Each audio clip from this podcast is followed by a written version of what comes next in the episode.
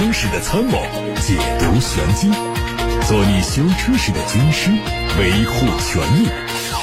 做你开车时的朋友，分享乐趣。调频九二七，傍晚六点半，董涛说车，只和车友在一起。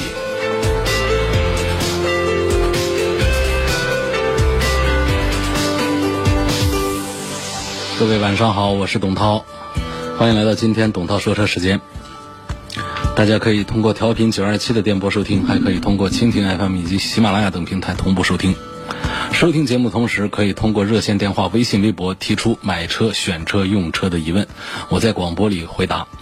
那么在广播时间以外呢，我还会通过其他的新媒体、自媒体平台来做更多的汽车问题解答。这些平台大家可以。普遍的搜索一下，包括蜻蜓、喜马拉雅、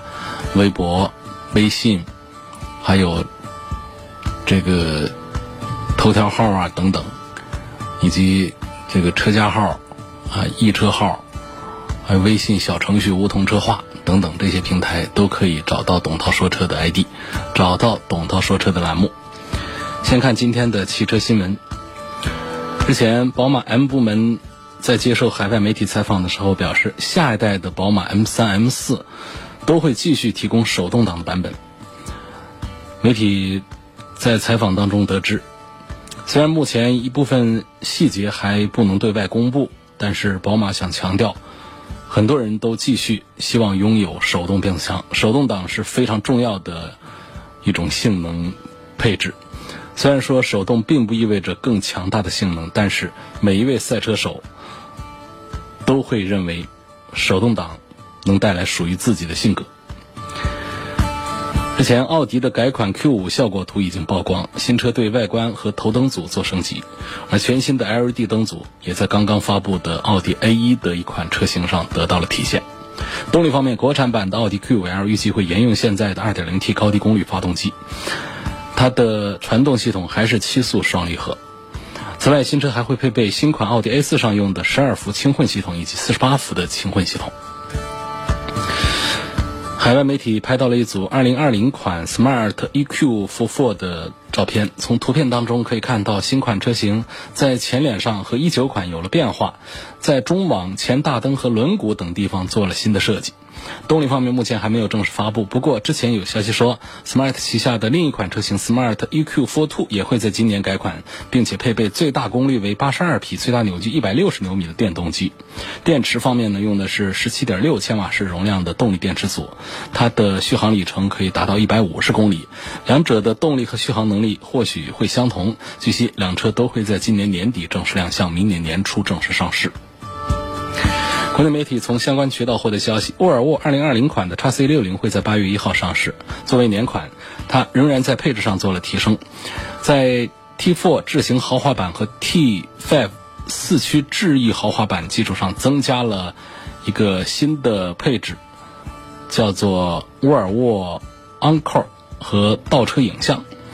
T5 四驱。致远豪华版增加了无钥匙进入、皮质中控台、内饰氛围灯等配置；T5 的四驱致远运动版增加了无钥匙进入、皮质包裹的中控台、内饰氛围灯，还有前排座椅加热。预售价格可能是三十六万元左右，并且仍然是在动力上搭载 2.0T 的涡轮增压发动机。有媒体从哈弗内部了解到，新款哈弗 H9 将会在八月十号左右上市，相比老款动力上有提升，而且满足国六，另外可以选配。L2 级别的辅助驾驶，新款哈弗 H9 推出两款七座和一款五座版本，全系都配备了转向辅助制动以及越野巡航等专业越野装备。用户可以根据需求选装前桥电控式差速锁，中高配车型带有后桥电控式差速锁。新款哈弗 H9 是四十万元以内唯一装备三把锁，同级唯一搭载 COO 越野巡航系统的汽车。我们在相关渠道获得了一份国产版林肯新款 SUV 的路试照片，媒体猜测说可能是定位在中型 SUV，也许是林肯的 MKC 的继任者。这款车如果一切传闻属实的话，应该在年底开始投产，成为第一款国产化的林肯，在明年会上市销售。国产版车型在主体设计上。将会高度还原海外版本，包括尾部的贯穿式尾灯组、亮黑色的车身立柱、悬浮式的车顶以及最新的家族前脸和更豪华的内饰。动力方面是 2.0T 和 2.3T 两款，最大功率分别是250匹和280匹，变速器是全新的八速手自一体。红旗 H7S 将会推出 2.0T 的入门版本，用一汽最新研发的 2.0T 发动机，它的售价区间会下探到三十万元以内，估计是二十八万元起售。这款车将会用第三代 2.0T 发动机，采用了高压缩比加米勒循环燃烧以及350帕的精确燃烧喷射以及全 MAP 精确智能热管理系统。热效率可以达到百分之三十九，并且满足国六排放标准。未来这款发动机也会用在其他的红旗新车上。新款的比亚迪元 EV 三六零标准续航版正式上市，两款配置的车型补贴之后的价格为十万五千八到十万九千八。外观上仍然是家族式的前脸，而内饰上是和现款的元 EV 五三五相同的设计，搭载了全液晶仪表和可以旋转的十点一英寸的中控屏。动力和老款相同，是容量四十二千瓦时的三元锂电池。官方发布它的 NEDC 续航里程为三百零五公里。然后还有 J Power 一年一度的最具吸引力新车品牌研究结果也揭晓了。今年的调查当中，保时捷击败了宝马以及二零一八年的冠军捷恩斯，再次的荣获了 J Power 最具吸引力汽车排行榜的榜首。今年豪华品牌再次在这项研究当中占据了主导地位，宝马和捷恩斯分别位于第二位和第三位，奥迪和沃尔沃也挤进了前五的名次。前十当中呢，几乎都是豪华品牌。这项研究是基于六万八千多名消费者在购买新车九十天之后的反馈，测量了车主对车内多达七十七项功能的情感依恋程度以及兴奋程度，为汽车制造商解答了某些车辆功能对消费者来说更具有吸引力的原因。近日，新时代高端品牌领克汽车全面开启潮流制造张家口工厂品鉴之旅。这次活动秉持了领克品牌个性、开放、互联的理念，通过张家口工厂高度智能化生产制造体系的深度参观和互动活动，全面展现从吉利汽车到领克品牌的工业4.0制造能力和全球化、高端化、智能化的生产制造水平，并以行业领先的中国制造为亮点，彰显了领克汽车制造硬核实力背后的潮流制造精。神。张家口工厂是高能轿跑 SUV 领克零二、潮领运动轿车领克零三以及领克后续新车型的生产基地。中国第一台性能车领克首款高性能运动轿车领克零三加也将从张家口工厂驶向全球，将于八月二号迎来上市。好，各位正在收听到的是晚上六点半钟到七点半钟直播的董涛说车，我们解答大家的买车、选车、用车问题。播广告的时候，我看到有个朋友通过微信后台发来一条很猛的问题，我估计是一位车迷爱好者。但一般来说呢，车迷们呢对这个车呢应该会研究的比较多，所以我相信这应该是一位车迷新手啊。啊，我们一起看看他提的问题是什么。他问布加迪威龙是多少口缸的？是不是跑得最快的汽车？布加迪威龙，它的知名度其实是非常高的啊，在中国，也就是近几年，是某一次北京车展上，它跑过来了，于是呢名震神州，啊，大家都知道它，首先是贵，啊，然后呢就是快，但它是不是最快的跑车呢？这其实不是，呃，至少在在量产里面不算。啊，在改装里面也不算。这个车是多少口缸的呢？它是十六缸的。你看，我们一般的说到超跑八缸，啊十缸，然后还有一些高端豪华的会用十二缸，是十六缸。然后我们现在很多车是三缸，啊四缸机，它相当于你四台发动机，而它实际的马力呢，还不止你四台发动机合到一块儿。我们一台发动机现在都是一百多匹马力，人家现在是一千六百匹马力，这还是不改装的普通版本。也就是这个布加迪威龙这个车啊，卖价确实是非常贵。这个普通版本两千多万一台，要是一些特殊版本就得翻一翻，比方说像爱马仕版呐，什么纪念版呐，百年纪念版等等这样的。你要是土豪去做一个定制的话，那就不讲价钱了，那就看着给了，那就叫定制无价。你像迪拜的土豪们用黄金打造等等，你说它值多少钱？这个它应该说在量产车里面呢，布加迪的威龙呢，我觉得是排进个前五是没问题。印象当中跑得最快的恐怕还是科尼赛克的一款。那总之呢，就是前五的除了布加迪威龙这个标，大家很多车迷们认识之外呢，前面好几款车的车标估计大家都不熟悉，所以我们也不用不用太多讲了。呃，布加迪威龙至少是知名度在中国知名度最高的啊一款超跑，它并不是跑得最快的一款超跑。那么它速度是多少啊？官方说到它的速度是两点五秒还是两点六秒这么一个速度。我们现在说超跑，呃，常见的在三秒钟左右，啊，三秒过一点，三秒钟左右，这都算是非常厉害的超跑了。那在这种情况下呢，每提高零点一秒钟，那可就不得了。那可能整车的成本呢，购买的价格啊，都可能会面临翻一番的一种情形。这来自于动力上的提升，空气动力学的设计方面的各种方面提升，这是非常难的。这大家应该能够理解。就像我们考试，学生考试五十分考到六十分，这相对容易多了啊。可能这个敲一下脑袋，拧一下耳朵，就可能从五十分考到六十分。那么从六十分考到七十分也比较容易，啊，可能这个这个稍微抓紧一下，督促一下，然后从七十分考到八十分也容易，可能给多辅导几次，八十分到九十分也容易，在外面报个班儿补习一下。但是你说从九十八分到九十九分，那可就难了。那么汽车其实也是这样一个道理。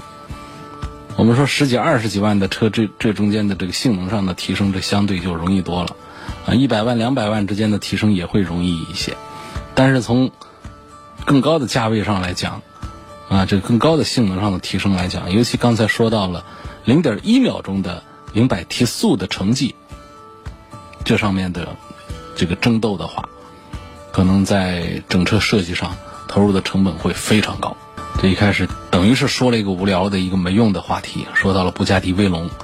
呃，这离我们的十三亿人当中的百分之九十九点九九九九九九的人，那几乎都是在现实生活当中是没关系的人，那百分之九十九点九九九九的人可能在街上，这个都不会看到这一台车。那么哪可以看到呢？不一定每一次的北上广车展都有的，啊，不一定每次都来，他还得，他。他分单双号参加这个这样的车展，很少见的啊。网上搜，一搜就有，有叫布加迪威龙的，有叫布加迪威航的。好，继续来看大家的问题，有问宝马五系和奔驰 E 级的，问性价比和操控性，呃，这个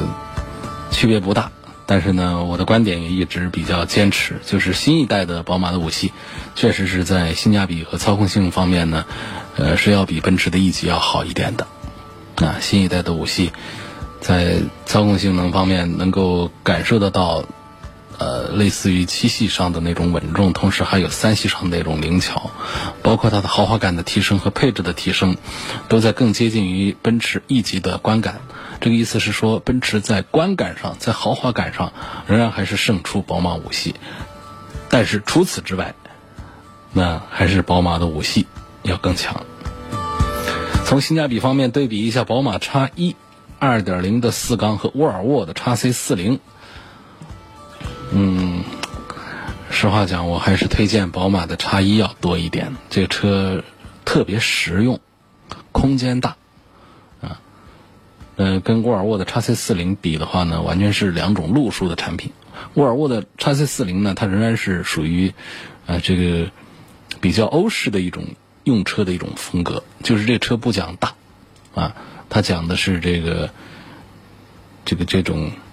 小巧灵活、经济实惠，啊，车内空间不大，但是呢，它的这个注意力都放在了环保啊、用料啊等等这些方面。那么宝马的叉一呢，显然是针对中国人的喜好来，坐进去就得有面儿，就得后排特别宽敞，腿得伸伸直。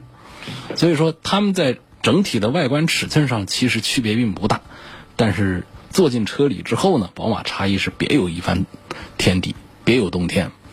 呃，不是说宝马叉一比叉三大，内部空间、后排空间，我要说的是宝马叉一比叉五都大，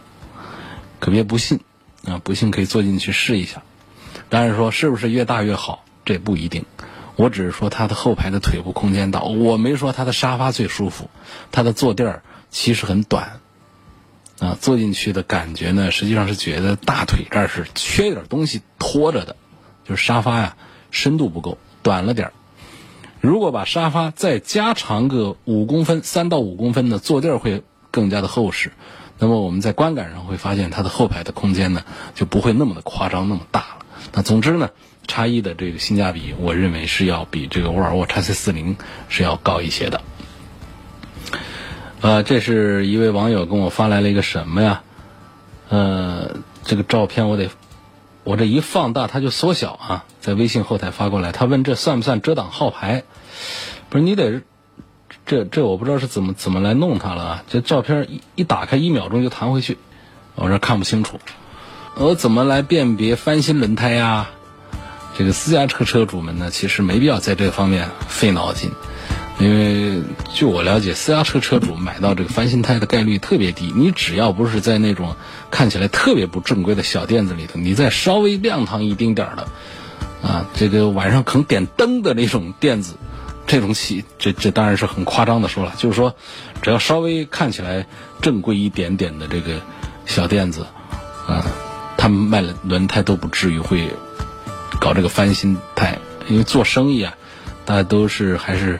呃图生意兴隆的。因为翻新胎呢，万一被认出来，或者说没认出来，这车上出了什么毛病的话，这小店也赔不起。所以大家一般来说不会惹这样的麻烦。倒是对这个轮胎方面呢要求不太高的，像有些这个出租车，呃，还有一些货车，他们呢。会有意无意的用一些翻新胎。什么叫有意无意呢？有的是图个便宜，反正看着行就买了就安了；有的呢就真是为了便宜，还冲着问：哎，你这儿有没有翻新胎？就是这个安全意识还是薄弱，他没有意识到这个翻新胎它有危险，它有安全隐患，他只觉得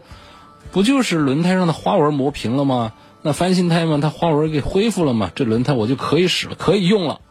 呃，于是就买了安上。那很多这个用过翻新胎的人还乐滋滋的告诉其他人说：“还好啊，我这便宜啊，我用这么长时间也没怎么出什么问题，磨坏了我再换呗。”啊，这个呃，所以这这种包括翻新胎在内啊，很多事情呢，它不仅仅是说是利欲熏心的商人啊催生了这个市场。我觉得还是有我们一些消费需求，也在推动这个市场。我们打掉其中的一头，我觉得都可以解决这些问题。但是呢，打掉消费这一头更能解决问题，因为有消费需求这一头，你光把商人打掉，你打完一个他再出一个，打完一个再出一个，因为他有需求，他就会有人搞这个事儿。那只有把消费需求这一头打掉。那么商人那一头，他自然没有了，没人买了，我干嘛还做呢？那么这个轮胎的这个翻新的原理呢，它就是我们的旧胎啊，要么就破胎，要么就磨完了的没有花纹的胎，那么整个胎体是还在的，啊，还可以正常的装卸轮毂，还可以正常的充气，只是呢，它的耐压程度啊，啊，这个这个防滑呀，这样的一些程度啊。它都很差了，于是呢，就有人呢拿这个很便宜的这个橡胶合成的产品呢，来做一个这样的花纹的东西，给套在原来的这个胎体上，就形成了一种翻新胎。那为了蒙蔽别人的眼睛呢，他还会把花纹啊也弄得跟新胎一样，还会把侧边的字啊也都把它印上去。但是还是有办法来辨别的。那旧胎翻新胎，它就那么容易辨别。那么从辨别翻新胎。这个角度讲呢，一般情况下讲呢，我们首先是可以通过光泽上一眼能看出来，啊，外包装呢就是那个缠的那个纸啊，呃，这都可以造假，但是呢，轮胎表面的光泽呢是不好造假的。劣质翻新胎呢，它看起来会更加的光亮，更加的鲜艳。正规的轮胎呢，它其实是看起来表面要更加要要较暗一些的。那么劣质翻新胎呢，加工的时候显然没办法做到很规范。如果做到很规范，那那它利润从哪儿来呀？所以它的纹沟都会比较浅，颜色上呢都会做的比较鲜艳，因为它的这个橡胶的这个合成啊，橡胶的这个材料啊，跟这个正规的轮胎厂都不一样。然后我们还可以看哪儿呢？嗯，就是这个轮胎的胎侧的各种标志是否齐全，因为轮胎厂家正规生产都会有这个一些代码标志，观察这个代码标志，啊。能够察觉一些问题，当然，我们很多朋友平时都不留心这个代码，看到侧面的代码也不知道哪个是对的，哪个是错的。我建议这种情况大家可以用手去抠，啊，这个劣质的其实是很容易抠下来的。呃，包括还有一点就是防这个这个这个这个就是磨损标记，磨损标记呢，它是会在这个轮胎的花纹的沟槽里头的。这个沟槽里头有磨损标记，让你的车轮子磨损到这个标记这儿的时候啊，我们就可以一眼就知道自己的轮胎是到了要换的时候了。那一般的翻新胎的这个磨损标呢，一般都是贴上去的，而不是生产的时候自带的。所以呢，你如果用指甲或者说用小起子去挠一下它的话呢，都是能抠下来的。这都是翻新轮胎的这个特征了啊，所以这就是。提醒大家，呃，翻新轮胎，第一个，别买别用，多便宜都不要买。第二个呢，就是我们在上轮胎的时候，稍微留意一下，其实是很容易辨别的。哦，还有一点，侧面，因为刚才讲到了这个翻新轮胎的生产原理啊，它是在原有的胎体的基础上外加了一层胎面，那么它外加的胎面和我们原来的车体这个胎体之间呢，它是有接缝的。这个接缝我们仔细观察，不管它怎么做融合，怎么做磨合，这个接缝是看得到的。而正品轮胎是一定看不到这个这个接缝的，它是整体一次成型生产出来的。啊，这是关于呃轮胎的话题。啊，有轮胎的话题，还有关于大灯起雾的话题。有位网友问，说我这大灯里面这个经常起雾，这个问题该怎么解决？这个起雾得看是起到什么程度了，确实是一个让车主头疼的问题。因为它起雾的原因呢，呃，其实其实不多，嗯，一种是薄薄的一层没有形成水珠的，这是轻度起雾；一种呢就是有水珠甚至滴落的，甚至是在这个灯罩子里头能看到明水的，这我们就直接叫大灯进水了。呃，其实还有一些呢是设计上的缺陷的。就是它大灯总成里面放干燥剂，干燥剂没了，然后它就容易起雾的。啊，这种情况特别少，就不说了。那么就是关于这个起雾和大灯进水这个情况啊，如果发生的话呢，会影响大灯的照明效果，加速灯罩老化，烧毁灯泡，短路，甚至造成大灯总成报废。所以说，这还是得科普一下大灯起雾进水的这个。原因和解决办法。那首先，轻度起雾，这种起雾的原因呢，它跟这个空气湿度有关系。它一般呢，大灯起雾凝结的水汽呢，它不是很多。大灯总成它一定有几个进气孔，有几个排气孔的作用，就是大灯点亮的时候，啊，来均衡车灯里头的空气温度的，让热空气排出去，让冷空气吸进来，啊，然后每个孔里面都会有过滤的海绵。那么，当外界这个空气潮湿的时候呢，被吸到车灯里头去，热空气排出去了，你把车灯关了，那车内的车灯里头的温度低了，那这个潮湿的空气呢，它就会啊冷凝成水雾，附着在车灯上。这当然也是我们下雨天呢，天上掉下来的雨滴的生成的原理了，就这么一个道理。呃，你就会发现大灯里头就有雾气了，这其实是一个个的小小的水珠。那这种情况怎么解决呢？啊，通常啊，只是轻度起雾的话，只要你正常用灯啊，一个星期左右就会完全散掉。如果特别严重的话呢，可以打开车灯后面的防水罩的后盖，开启大灯，让灯泡热起来，烘干里头的雾气，然后冷了之后呢，再盖上防水盖就没事了，或者你放一包干燥剂，似乎也是个选择。那我们重点要说的是什么呢？就是这个严重起雾，啊，就指的已经形成水滴了，呃，甚至能看到明水。我我我见过比较严重的，都都车子一走，底下的水啊都有一晃荡一晃荡，像半瓶酒一样的那种。那这这就是毛病，这是故障，这是问题了。那一般这样的情况是因为大灯总成开裂，啊，防尘罩破损，啊，防尘罩没盖好，密封胶老化等等这样的问题。开完这个车灯之后，啊，这个大灯里头的温度还很高，就大量的高湿度的空气进去，啊，室外温度又比较低，那么大灯里头就会凝结水水雾，水雾多了，啊，就摊成一滩水了，那就会影响刚才说大灯照明效果啊等等，影响大灯的使用寿命啊，造成驾驶不安全的一些后果。呃，如果出现这种情况的话呢？唯一的办法就是去修，可以去车灯改装店，比方说九二七汽车生活馆的瑞来改灯啊，这个这个店子，这个可以到网络上能搜到瑞来改灯，到那儿去啊，给你把这个灯啊检查一下，到底是哪一个原因造成的？是密封胶坏了，给你重打密封胶；是防尘罩破了，给你换防尘罩；啊，是大灯开裂，给你换总成。啊来解决这个大灯的问题，或者说是不讲就不讲价钱的话，可以到 4S 店去直接给你换一个这个大灯的总成，这都是啊解决问题的方案吧。哦，刚才那个发节目一开始啊，跟我发来这个图片的，现在我收到了图片啊，收到了图片。这个图片呢是一辆克莱斯勒 300C，一辆黑色的轿车，它的。后牌照啊，似乎是用一种化学制剂啊，给涂抹过，导致呢这个字迹不清晰啊。本来我们这个中国大陆的牌照它都是这个蓝底白字的，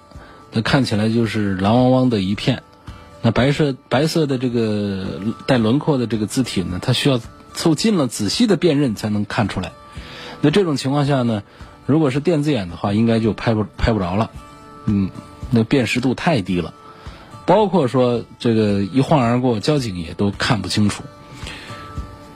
说这种情况，我觉得是属于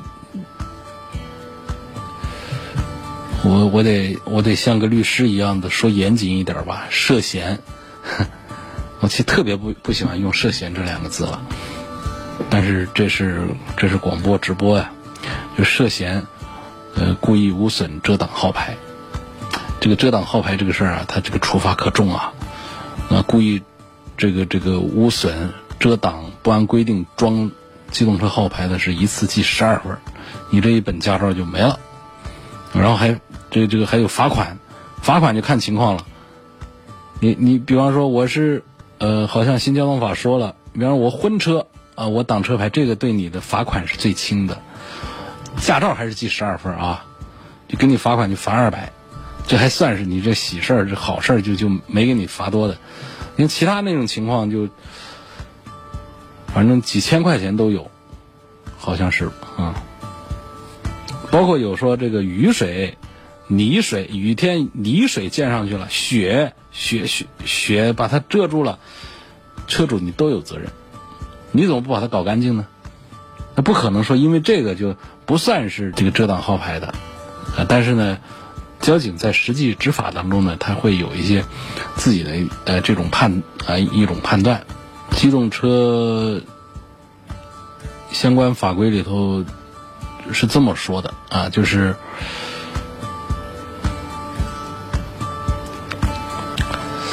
这怎么怎么说？用纸片、光盘、布条等物品遮挡机动车号牌的。加装防撞装置、备胎等遮挡机动车号牌的，使用油漆、泥浆等物质覆盖机动车号牌的，人为的使机动车号牌变形、折断、油漆脱落的，影响号牌上的汉字、字母或者是数字识认的，你看，这说的其实很清楚了。你刚才那个图片上、照片上，网友通过微信后台发过来的，就是除非他能够证明自己的清白啊，否则就真的就是属于是影响了这个号牌的时任，